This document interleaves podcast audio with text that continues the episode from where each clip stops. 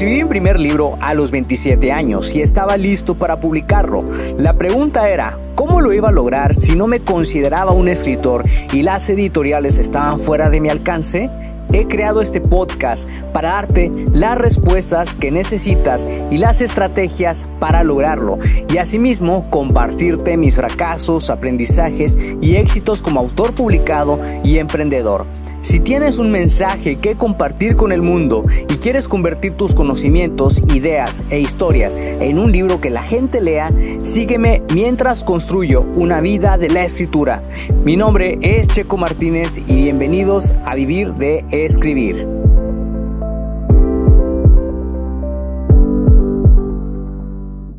Hola, ¿qué tal? Escritor creativo, espero que te encuentres muy bien el día de hoy. Buenos días, buenas tardes, buenas noches, donde quiera que te encuentres. Mi nombre es Checo Martínez y quiero darte la bienvenida al episodio número 316 del podcast Vivir de Escribir, en donde vas a descubrir el increíble impacto de las palabras cuando estás escribiendo tu libro. Este es un episodio patrocinado por mis cursos Escribir con fluidez y lanza tu libro con éxito.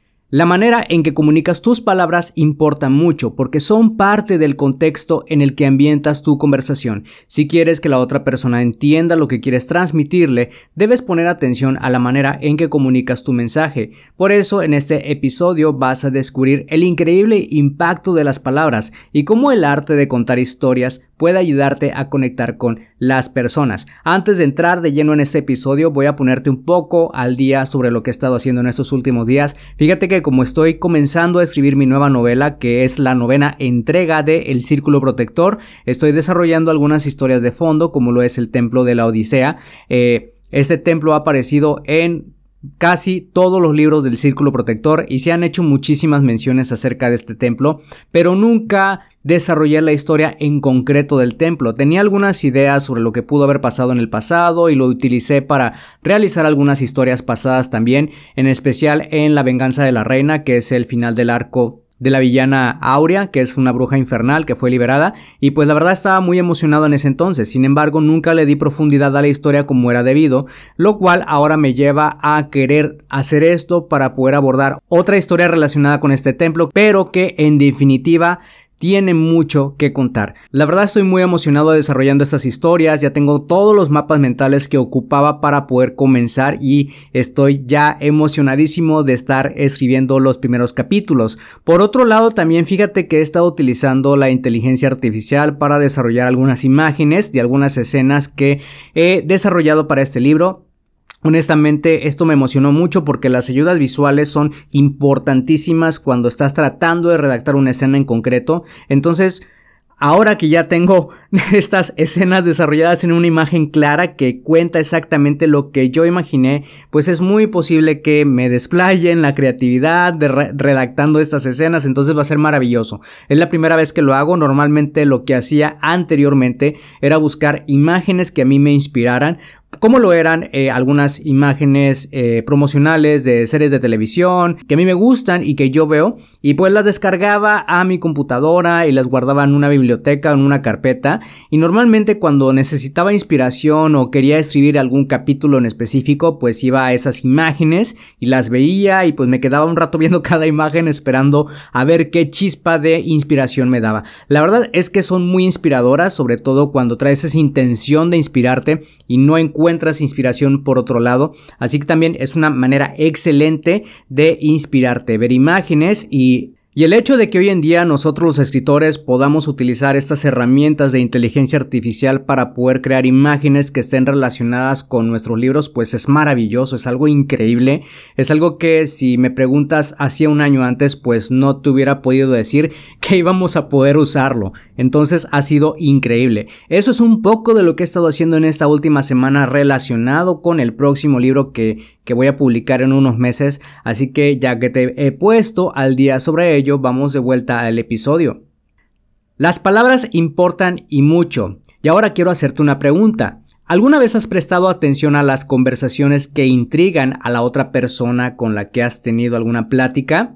Puede ser por la historia que estás contando, pero también tiene que ver con la manera en que la cuentas. Imagina esto, tú y tu otro amigo van al cine y miran una película juntos, salen del cine y deciden escribir una reseña sobre la película que vieron y mostrársela a tu grupo de amigos. Se reúnen con este grupo de amigos y ellos leen tu reseña y la de tu otro amigo. La otra reseña pues digamos que no les atrajo tanto, pero la tuya sí. ¿Sabes por qué sucede esto? Por el lenguaje de escritura que utilizaste para escribir esta reseña. Son tus palabras las que impactaron a tus amigos y que los convencieron de mirar la película. Ese es el poder de las palabras y por eso es que importan mucho. Las personas conectan con nosotros a través de historias, pero también tiene mucho que ver con cómo vas a comunicar esa historia. Si hay emoción de por medio, es muy probable que las otras personas conecten de manera mucho más personal. Por eso, si vas a escribir un libro de vivencias en una novela, tienes que poner mucho énfasis en la perspectiva desde la cual estás contándola.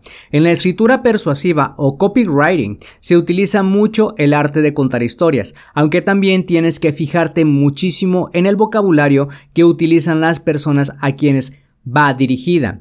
Al usar esas palabras puedes crear cierta persuasión para que continúen leyendo hasta llegar al final. Lograr este nivel de conexión requiere esfuerzo, pero si vas comenzando, enfócate solo en contar tu historia y pide retroalimentación a uno o dos de tus amigos. Fíjate muy bien en las palabras que utilicen para darte esa retroalimentación, porque puede ayudarte mucho a reescribir tu historia y aplicar esas palabras.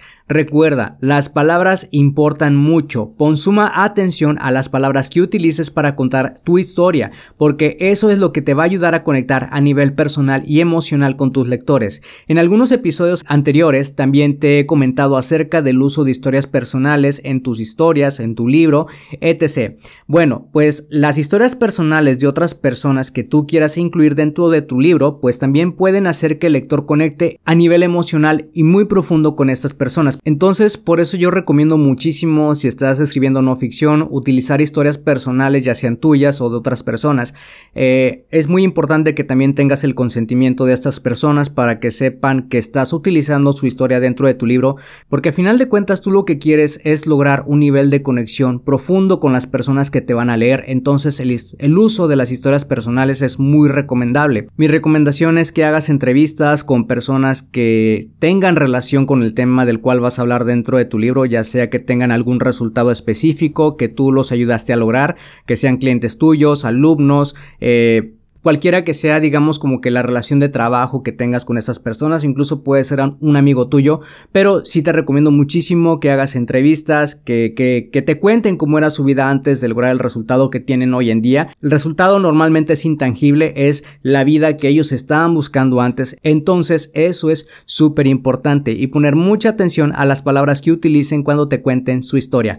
Así que espero que esos consejos realmente te ayuden en este viaje de la escritura si estás comenzando a escribir tu libro y ya me contarás qué tal te va con tu libro. Si te gustó este episodio y piensas que puede ser útil para otra persona, compárteselo para que esa persona pueda inspirarse y así lleguemos a más personas que quieren escribir y publicar un libro. Y por favor, deja una valoración para este episodio ya que nos va a ayudar muchísimo a seguir llegando a más personas.